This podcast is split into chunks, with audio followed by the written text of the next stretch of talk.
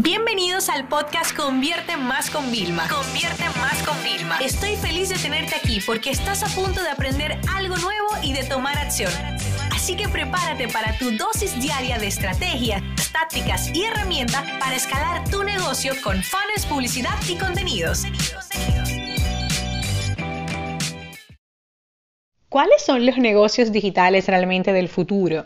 ¿Cuáles son esas tendencias que, estamos viendo? ¿no? Vamos a comentar algunas de las cosas que me parecen interesantes porque hay que tenerlas en cuenta. Todavía hay muy pocos libros que hablan eh, sobre el tema. Yo estoy leyendo varios libros a la vez. Eh, ustedes saben que yo no todos los termino, pero algunos sí. Y hay algunos que son como muy densos, pero llevo uno que se llama Everybody Lies, o sea, de todo el mundo miente.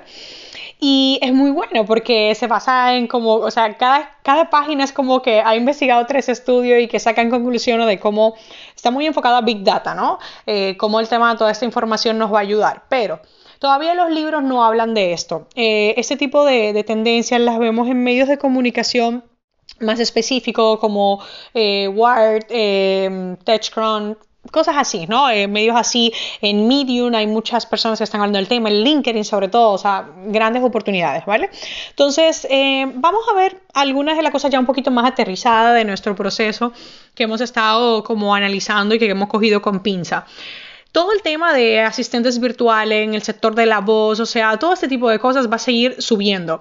Por eso también el tema de, y para mí está muy asociado al tema de los podcasts, eh, cada vez estamos más acostumbrados a escuchar otra voz y hablarle a una voz.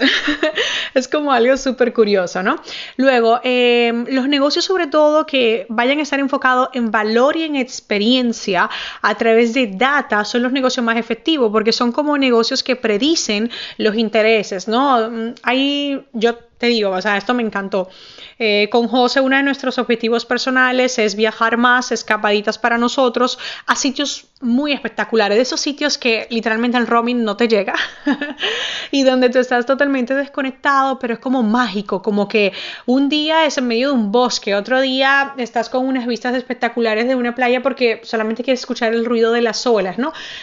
Y de repente me sale una historia en Instagram de una suscripción para ese tipo de viajes de experiencias, ¿no? Y yo decía, qué bueno, esto se trabaja con mucha data porque nosotros llevamos buscando mucho sobre el tema, pero cada vez hay más empresas que se dedican a analizar un montón de, vamos a decir, de rastros digitales que nosotros dejamos cada vez que entramos a una página y esa información no solo la almacenan, sino que la analizan. Entonces yo creo que estamos más en una época de analizar y ver qué nos dice, o sea, qué nos dice hasta Google, cómo la gente busca y cómo búsquedas de Google influyen en, si tú puedes buscar cómo busca la gente en Google, sabrás qué puede pasar incluso con unas elecciones. Eso salía en el libro de este de Everybody Lies, de todo el mundo miente que está ahí leyendo, ¿no?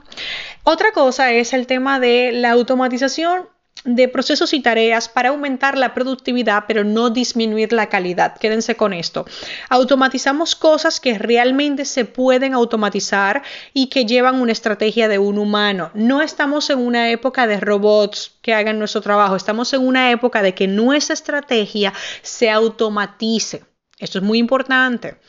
Las empresas que vayan a ofrecer... Em, soluciones para clientes pueden optar por los consumos colaborativos. Estamos en una época donde la gente tiene mucha conciencia, donde está abierta a muchos modelos nuevos. El tema del modelo de suscripción, fíjense, yo te voy a poner un caso de por qué es tan importante. Nosotros nos vamos a pasar en 2020 al modelo de suscripción de membresía. No tenemos fecha, así que no me pregunten todavía porque quiero hacer muchas cosas antes. Pero básicamente, ¿por qué? Te voy a explicar. Hay aplicaciones que te traquean lo que tú tienes suscrito que te cobran todos los meses para ahorrar dinero, supuestamente, ¿no? Entonces, tú imagínate, si ya han sacado la aplicación para ayudarte a ahorrar, imagínate si el modelo de suscripción no era una tendencia. Netflix nos ha ayudado muchísimo a que la gente se acostumbre, es decir, muchas plataformas han hecho que las personas ya se acostumbren a pagar un recurrente. Otra cosa importante es que cada vez, además de ser muy digitales, las personas cada vez están buscando más experiencia física. Más, por ejemplo, yo como padre, como madre de una niña de dos o tres años, quiero juntarme con otros padres, pero físicamente con experiencias únicas y no solamente interactuar por el chat eh, del colegio o por la aplicación móvil del colegio. No, queremos más el, el contacto, la realidad, pertenecer, tener ese sentido de que pertenecemos a algo único, algo pequeño. Otra cosa importante es que ya no vale las habilidades que tenemos. Cada vez vamos a necesitar desarrollar nuevas habilidades y no solamente profesionales, que aquí es donde todo el mundo se equivoca. La formación, la lectura, la curiosidad va a jugar un rol muy importante en cómo nosotros realmente desarrollamos nuevas habilidades, ¿no?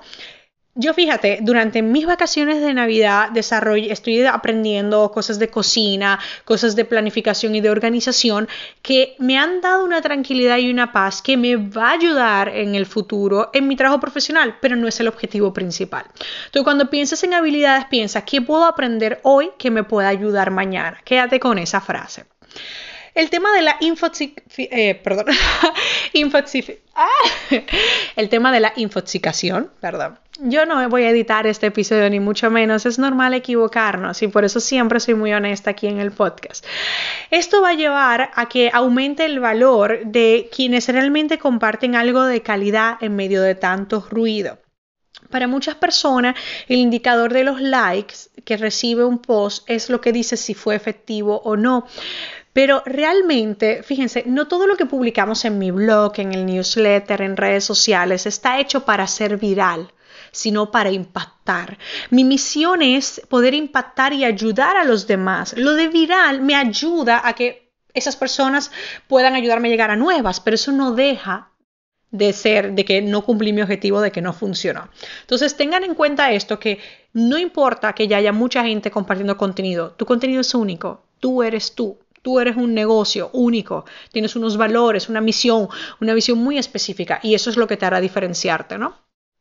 Otra cosa importante es que las personas eh, están muy preocupadas de diversificar, de tener muchos productos, de tener muchos servicios. No, yo siempre digo, tiene que haber un producto un servicio estrella por el que a ti te reconozcan, que es el que hace que la gente llegue. Pero eso no significa que tú te limites a un solo modelo de negocio, a una sola línea de ingresos. Necesitamos poder entender que podemos ser en esta época especialistas con varios productos y servicios y generalistas también. Yo tengo un curso, el de más marketing general de estrategia de publicidad y marketing, pero yo también tengo mis cursos especializados luego para profundizar. Se puede ser general y se puede ser especialista. No hay que ser ni uno ni el otro, se pueden ser ambos. Vivimos en una época, vamos a imaginar, eh, tan sin forma, o sea, como imagínate como ondas que se mueven, como el mar que no es igual todos los días, cada día la marea cambia, o sea, vivimos en eso hoy en día. ¿Cómo vas a querer ceñirte a un solo modelo? La inteligencia artificial cada vez viene más fuerte. Fíjate que también como todo el tema de reconocimiento facial, o sea, yo cuando llego al aeropuerto de Miami, antes tenía que poner mi huella, ahora reconocen mi cara, si vengo con gafas, si me he cambiado el pelo a rubio, o sea, reconocen quién soy yo. Y a mí me asombra realmente, pero una de las cosas que más me ha gustado mi reconocimiento facial para que ya concluir este episodio es que todo lo que hoy puede ser una tendencia, puede ser el presente futuro del que estemos hablando, lleva un pasado muy grande detrás. Yo tengo cuatro años y medio, casi cinco viviendo en Estados Unidos cada vez que voy a la máquina me pedía mi huella, me hacía la foto. O sea, duré cuatro años haciéndome la foto hasta que ahora ya no tengo que poner nada y solo me reconoce. O sea, cuatro años reconociendo mi rostro. O sea, no importa que hoy no estés donde estés. O sea, todo lo que es futuro, vanguardia, innovación, lleva un pasado detrás. Así que si tú quieres ser de esos pioneros, no importa que hoy no, tengas tanto éxito como deberías. Toda gran innovación lleva mucho trabajo detrás. En resumidas cuentas, en definitiva, ten en cuenta hacia dónde va el mundo para que seas flexible y para que puedas ir viendo qué nuevos objetivos vas a ir trazando para construir un mejor futuro personal donde tú te sientas cómodo y busques en pequeñas y grandes cosas la felicidad y un futuro profesional donde tú cada vez te superes, te sientas mejor, seas parte de grandes hitos de una multinacional o de tu pequeño negocio. Esta sesión se acabó y ahora es tu turno de tomar acción. No te olvides suscribirte para recibir el mejor contenido diario de marketing, publicidad y ventas online.